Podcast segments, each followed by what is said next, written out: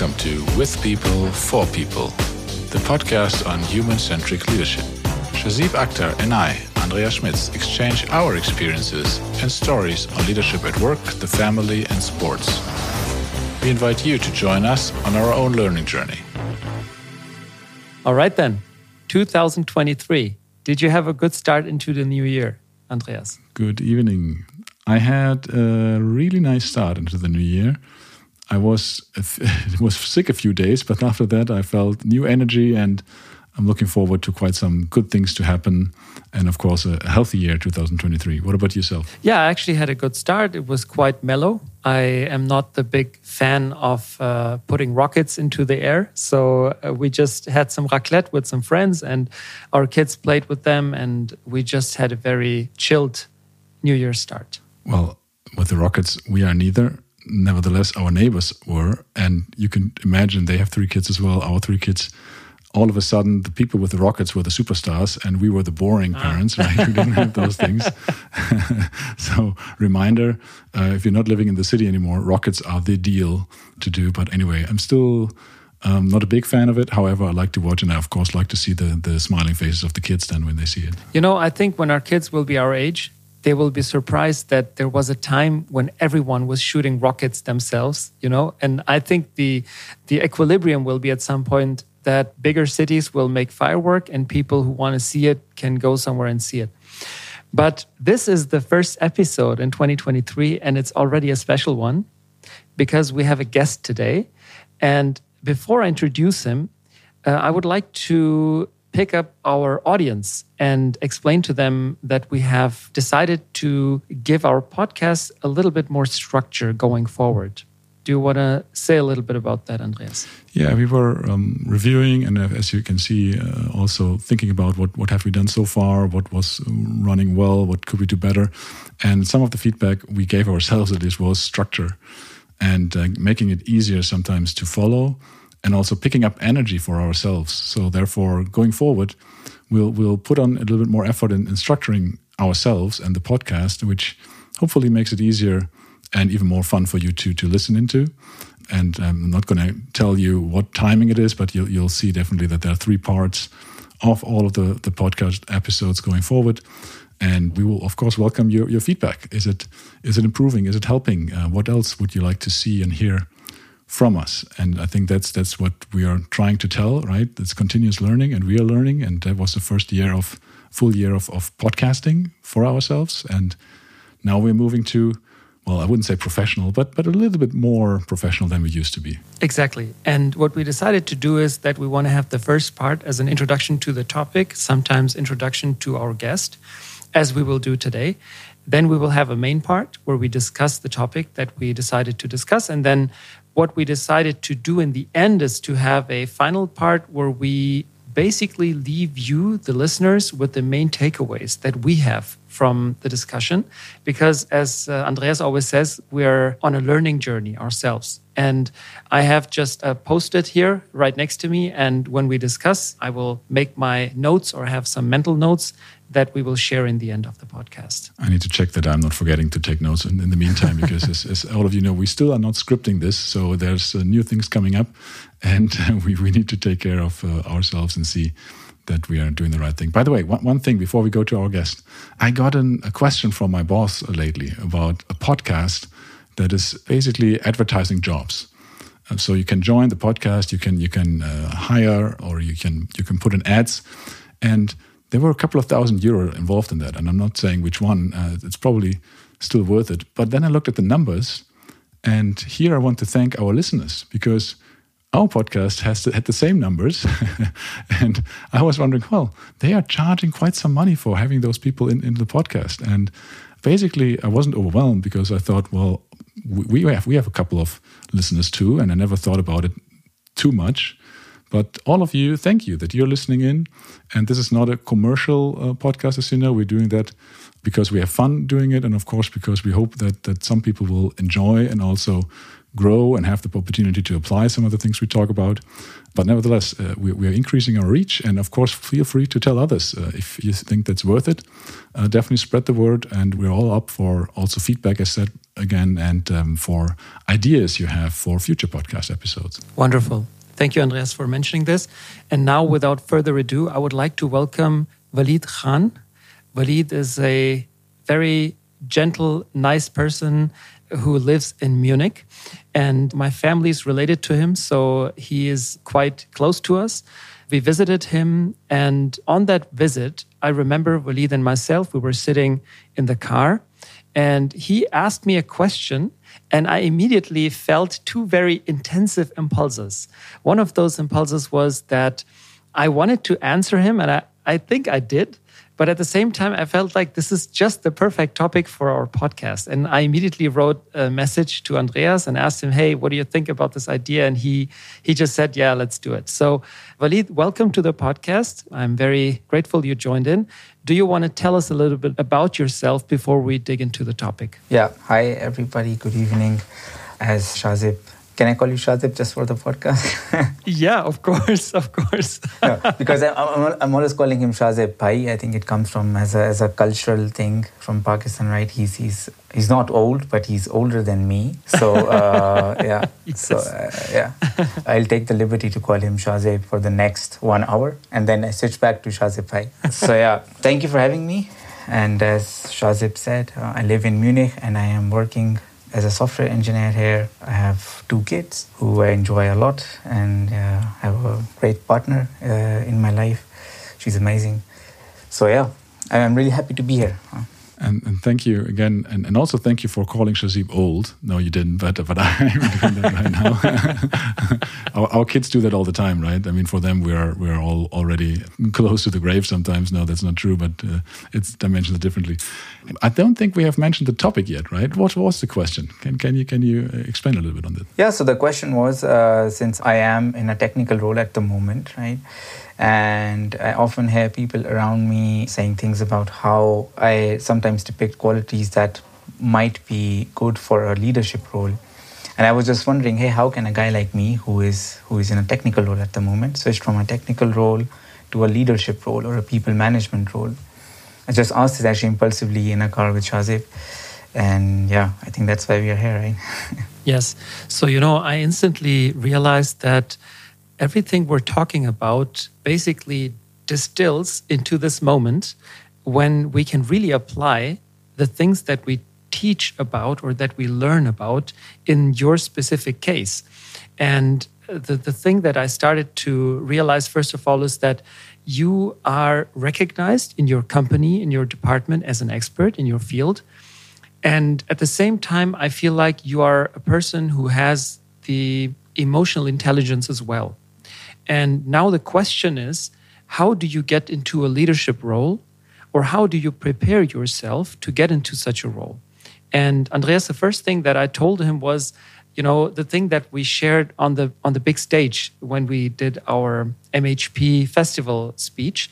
I said that actually you have to have a leadership mindset. You have a leader, you have to have a leader mindset before you get into a leadership position. And what that means is that you start seeing the big picture. You start helping people. You start having a mindset that is a bit more visionary than just transactional.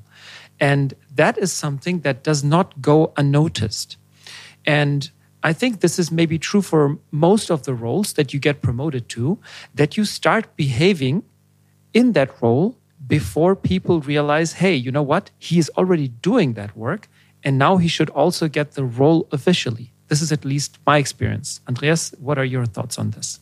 Well, I was wondering, and, and I've seen that over the last couple of weeks and months um, in, in several instances, that it might also be worth asking yourself the question of why do you want to be in, in a people leader role going forward, right? What is what is that moment that you think is worth it, or why would you think that this fits to you and makes you makes you happy and brings up your qualities of a leader, right? I think being clear to yourself of the reasons and knowing yourself might be a prerequisite as well before then even acting in such a capacity. So that that would be actually interesting to me if if you can explain us a little bit on that one what is it that motivates you to, to become a people leader? Because technical expert jobs, I mean, they are seeked for, right? I mean, good experts are, are the, the arms and brains of, of the company. So why would you like to change? All right, so let me, uh, just in case my manager is hearing, I'm not looking to change uh, right now. Uh, yeah, but I think uh, I, will connect it with a story from like 10 years ago. Basically, I was in a boarding school during my high school, and I was leading a group of 50 boys for a year, right? And that's a lot of guys. I think at a such such a young age, since I had that experience, it was really good. I learned a lot of things, and then of course also from sports. I used to play basketball. Uh, in those sports, uh, sometimes when you're not even the captain, uh, yeah, you're feeling the responsibility, and then you're acting like a leader, right? And I think uh, from those moments, I just felt, hey, this is something that I would really, really like to do, and not just like to do. I felt like I, I am good at it, yeah, because I, I could get the nice feedback from uh, from the guys. I mean, I, I, don't I don't see it happening very soon for for myself because uh, I would I still enjoy my technical role uh, where I am at the moment. But as as Shahzeeb said, right, I think it's not it's not only that you act as a leader when you get into a, a people management role. It's like each role uh, brings with it some some opportunities to act like a leader, and I think that's what I do already. I, at least I feel like that. Huh? May I ask what kind of feedback you received during your boarding school time from people? Uh, that's a very interesting question, and I would really have to dig hard into my memory to actually bring back the exact words. But maybe I, I can uh, yeah, make a theme around what what kind of feedback I got. Right. So sometimes uh, the guys were coming to me and saying, "Hey, I think." Sometimes you are too hot headed, right? And maybe you need to think more calmly in situations like that and that. Uh, so that was one feedback, right? And I never uh, felt offended over over negative feedback. Right? I was always just taking it as uh, as good constructive criticism for myself because I thought, hey, I could improve this definitely. And then at other times when people really needed me for something, uh, when they were having some personal issues or whatever, I was there for them. And then of course later on, they were always super grateful that I was there for them and I listened to them and then just shared uh, whatever piece of advice maybe I had. Uh, I don't know if it helped them or not, but it was at least comforting for them to to have somebody to talk to and yeah. So knowing you, I would say that you are probably a more introverted instead of uh, extroverted. And what I concluded from from hearing from you is that you are someone who brings in a lot of patience and maybe listening skills, and at the same time, you would be someone who is agreeable in terms of not being very strict on feedback or not being someone who is not receptive. And this was your experience of being an effective leader. Is, is that rightly understood? Yes, although it's 90% correct, right? But there's this one thing that I also feel that the leader at a leader needs to do. And sometimes you need to have some back and just yeah, maybe go against people and still face the music, right? This is also something that you need to do as a leader. And I think this is something that I'm still working on. I'm not so good at it. So, yeah. I mean, this is not a job interview, obviously, right? So we don't want to have turn it in. But it seems to me, at least, not not knowing you too well, just met uh, ten minutes ago. But you mentioned already two aspects which are, from my perspective, super critical: the truly listening skills and making the other person feel they under they are they are being understood. And um, I think that that's a key quality of a leader. And the second one is taking feedback and reacting to it. And not that you have to follow each of those um, feedback topics, but obviously you you're again listened and, and you're taking it in and, and learn from it. I think the what you mentioned then, the, the standard or your your high expectations towards a leader of also standing up for topics that might be more difficult. That is true. I, I would agree. And nevertheless, I think all of the qualities a leader has or should have will develop further when you take on leadership responsibility, not only people leader responsibility, but the more you are engaged with topics, the more you try, the more you learn and take the feedback, um, the easier it becomes. And still, and you mentioned it as well, you need to be authentic to yourself, right? To, to your qualities. I mean, being an introvert is not a bad thing. Um, I, I, can say being an extrovert is not a bad thing either. But an introvert will, if you, if you try to act like an extrovert, it, it won't work, obviously. And so, so picking up on this last quality you said, standing up for topics that might be more difficult, you can still do it in your likable style, right? It doesn't need to be always, I need to hit on the on, on the table and, and make some noise.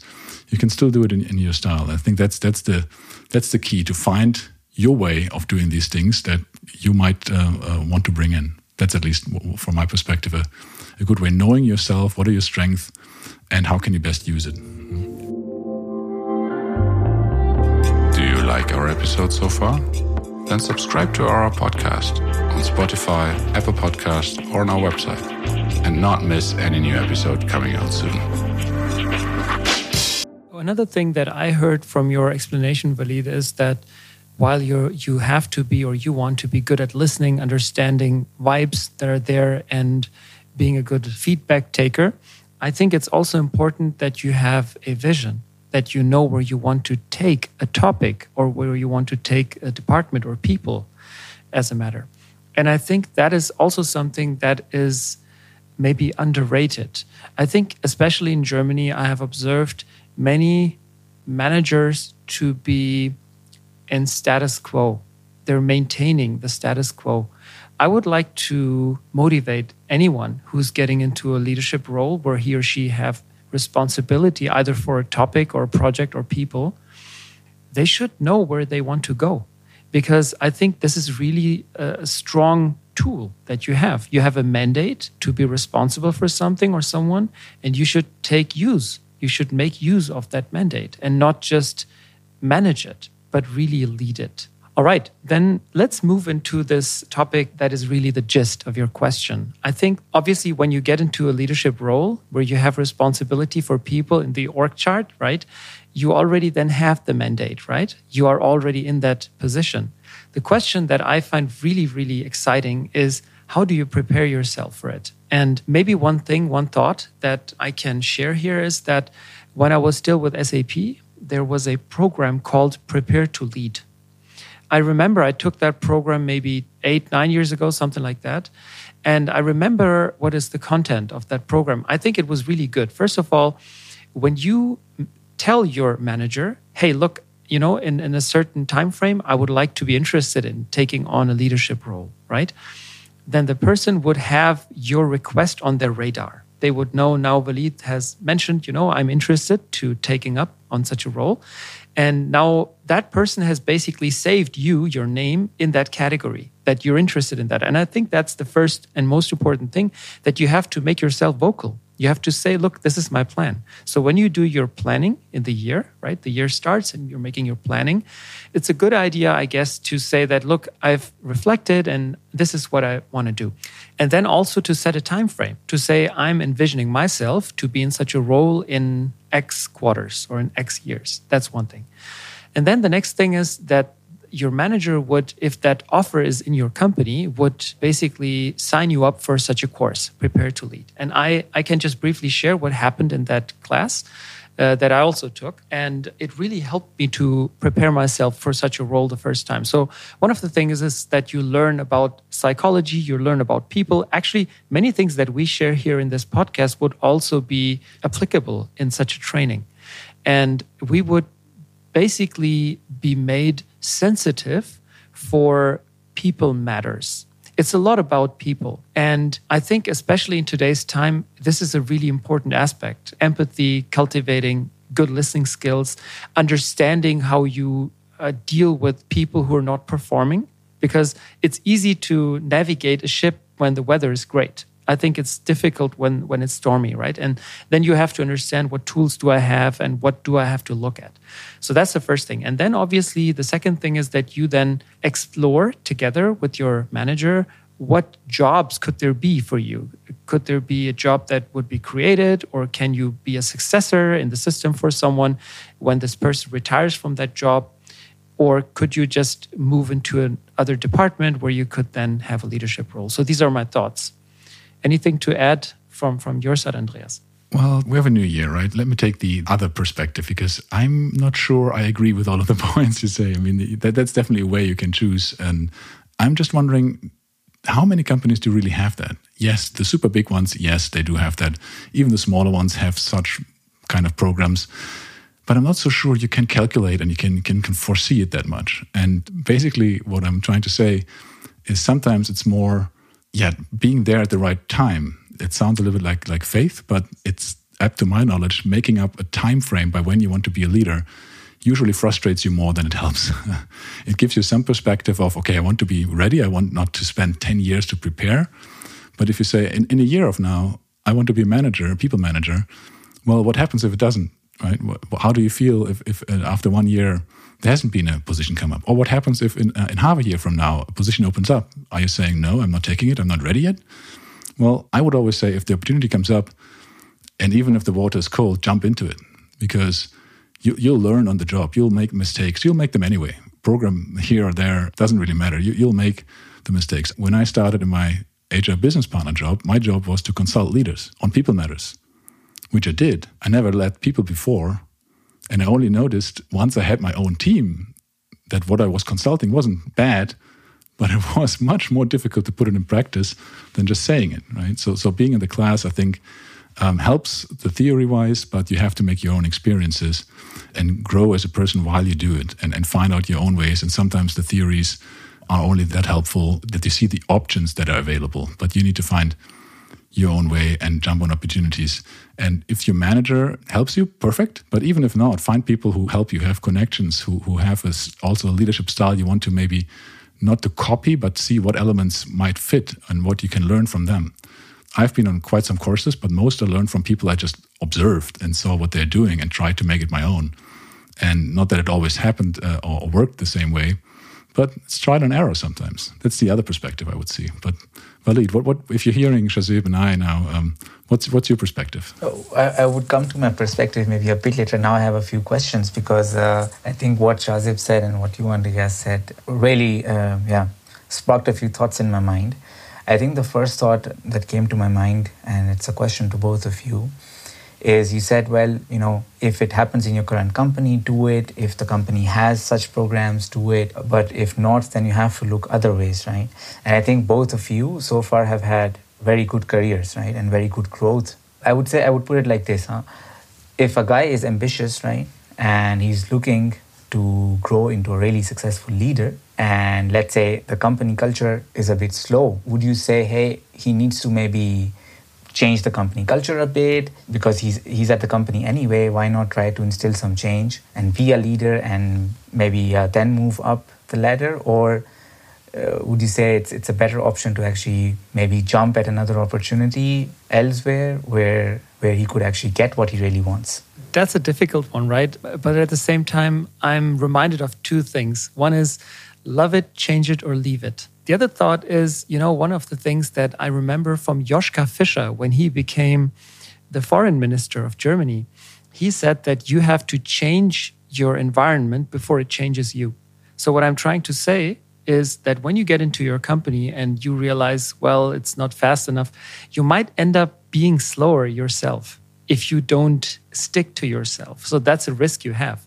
So my instinct would say that if you are in a in an environment where you feel I'm quicker than my environment, maybe you want to see if you can change it, if you can bring in that extra speed that you need. And if you can't find it, you may have to leave the ship because otherwise you will be slower, which is maybe not your own nature. And you might be frustrated at some point because you're in an environment that's not natural to you. Yeah, I, I, I, would like to echo that, and that comes also back to knowing your priorities. What, what is important to you? Is, for instance, is the people leadership role more important than what you have at your current company? So, if you feel perfectly comfortable what you do, and and you want to stay at the company and leadership, yes or no, but but at the overall overall you're still happy. Well, you you wouldn't need to leave necessarily, right? But again, that that's up to if you think you have a skill and as a leader and the potential to do that. And as Shahzeeb said, the environment doesn't support you the way it can. Well, there's so many opportunities out there these days. And what I find is interesting enough, there is not that many people, not, not everybody who is out there and who's, who's coming from university would like to be a people leader. And my, my experience is there's way less people who would like to enter and embark on such a journey as a people leader uh, because there's so many other options not to have people responsibility and still have a, what you would call a great career. And uh, I think that's also where it comes back, where, where I like to mention the, the energy level. Uh, where does your energy lie? And I, for myself, was mostly following what what do I think makes is, is fun? What what brings me up? What what fires up energy? It wasn't necessarily that I had a career path in mind when I when I took a job. Funny enough, when you look at my CV, it looks pretty straightforward. But I, I usually looked at what's the next step when it occurred, and then checked with my with my stomach. Does it sound good? Does it feel good? And if it did, I took the job. And if not, I declined it. And uh, overall, it, it, went quite well so far. Let's see how it continues. But that's, uh, I think, my, my add addition to, to Shahzeeb. And maybe just one more question now on top of it. You were talking about programs in companies like in SAP, for example. Do you think degrees from schools like MBA or something that helps further your career? Because I think maybe it's, it's a very uh, typical question, but nevertheless, uh, uh, some people might have it. I need to laugh a little bit because I recently posted something on LinkedIn and, and then somebody else uh, told me what I was actually saying doesn't make too much sense and is uh, quite offending. Because what, what I said there on a job opening I had was I don't care about which university you went to or what degree you have. And um, and and the, the, the former colleague told me, Andreas, you didn't find the right words. That means everybody who put an effort in university, you don't give a sh, right? So, and that wasn't what I was trying to say at the end, I think it is what you take out of it. That's at least my take. And that you can learn in university quite a lot if you do the right things, if you have the right students with around you, the right professors. But it is again, how do you put it in practice? How can you translate it into, into practice? And that might happen in university, that might happen on the street, it might happen in a company. And I wouldn't discredit any of the ways. But personally, I wouldn't just say because you have a degree there automatically translates into a skill that is something I have just seen not happening all the time to be consistent.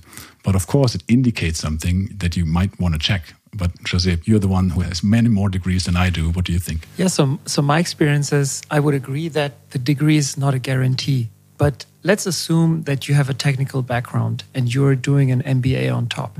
I think that is a statement. Even if you're not learning something that will help you in your leadership role, you're saying, I'm interested in general management. And general management is usually done in roles with more responsibility. So I think that this statement is a thing that does something itself.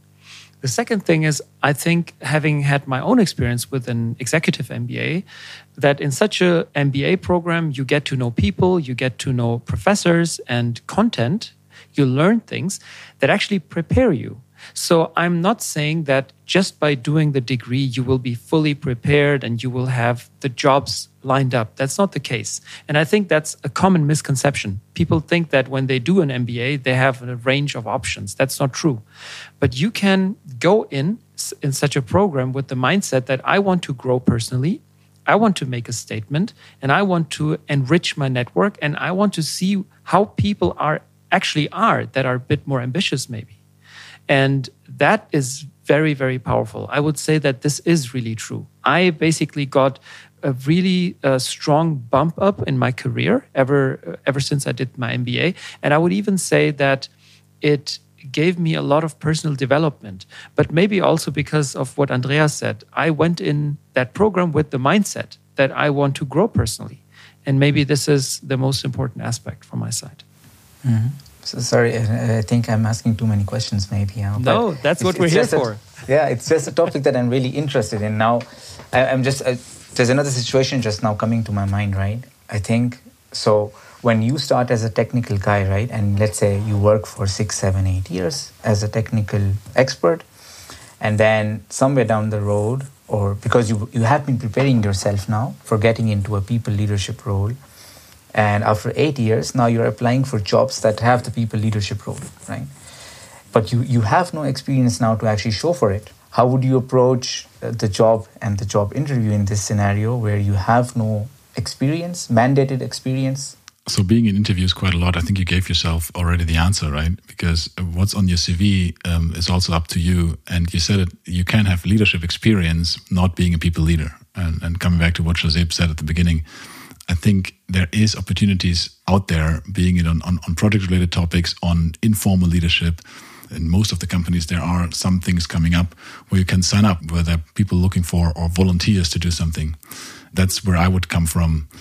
in a sense of, hey, I might not have been a people leader here on paper, but if you ask around, you'll you'll find out that I have been recognized as a leader in previous jobs. It might even be more of a strength than than being in a people leader role and doing people leadership on that side. Okay, so here's an idea. I was just thinking of um, how can I make my point most tangible. Let's assume we have two numbers, 90 and 10. Okay, so 90% is your leadership, which is informal, and 10% is, is formal in my mind, 10% of the leadership is the formal mandate that you have. You are in SuccessFactors or whatever HR tool you have, right? You are in the box on top, and then you have people reporting into you. For me, this is a formal part. It's not an unimportant part. In some situations, you have to make use of that. But in most of your leadership situations, I feel you don't even need that. So, what I'm trying to say is that 90% of your leadership should not rely on your formal power. It should be based on your mindset, on your activities, on your habits, on your, you know, attitude towards other people. So my answer to you would be if you are in a technical role, you have a technical background and you want to emerge into a people leadership role, obviously if you have the chance to have a tech team lead role. That's a great stepping stone, definitely. But as Andreas said, I think the key, Waleed, here is that I think whenever you have the chance to be a role model, whenever you have the chance to be someone who's taking on responsibility, or whenever you have the chance to take some risk, to do something new, just take it. Because when people see that you're doing it, they will follow you. And I think if you are someone who has followers, in the, let's say, most uh, tangible way, then you will be a leader already. And I can share with you that my last role before I became a people leader in a formal way was a role where I was already a leader. I didn't have people reporting into me, but I was someone who was taking responsibility, who was trying to look around myself. I was looking beyond my own job limits. I was trying to help colleagues and I was walking around and giving people a helping hand. And you know, that's when my senior manager at that time said, Hey, Shahzeeb is already doing the work. He should be in that role. He should have a formal mandate. And you know, at that point, I was even not particular about getting into that role so quickly. But this thought just resonated with me so well that if you do the work of a leader already, people will realize that you should have the formal mandate as well, because then you can also do the rest, the 10% or 20%, whatever that rest is. And you know, the point is, I guess that's one of my key takeaways also. Don't show someone that you just want to grow into a role. The, the person who is going to elevate you into your first people leadership role has to see that confidence that you are already to some extent in that role. So I think that mindset shift of becoming a leader has to happen before you are in that role. Andreas, what do you think about that? Uh, completely agree. It's up it's up to the, the mindset. How, how do you appear as well? And I would also add one more thing that is I, am becoming more of a fan of references, of having colleagues who will give in a word, um, and especially if you're moving, if anybody would like to apply outside, if you have references also of colleagues who would confirm how did you step up as a leader, even not being in a people leader role, sometimes helps a lot, right? Because as you said, you're a humble guy. You don't want to brag about yourself. You don't need to. You need to be confident. I think I completely agree to that. And let other people also help you, right? I mean, if you're a recognized informal leader, people will definitely willing to to put in a nice word or a positive word or an honest word about that when they're being called up. I mean, that shouldn't be 20 people, but if you if you have a few, why not? Why not using it?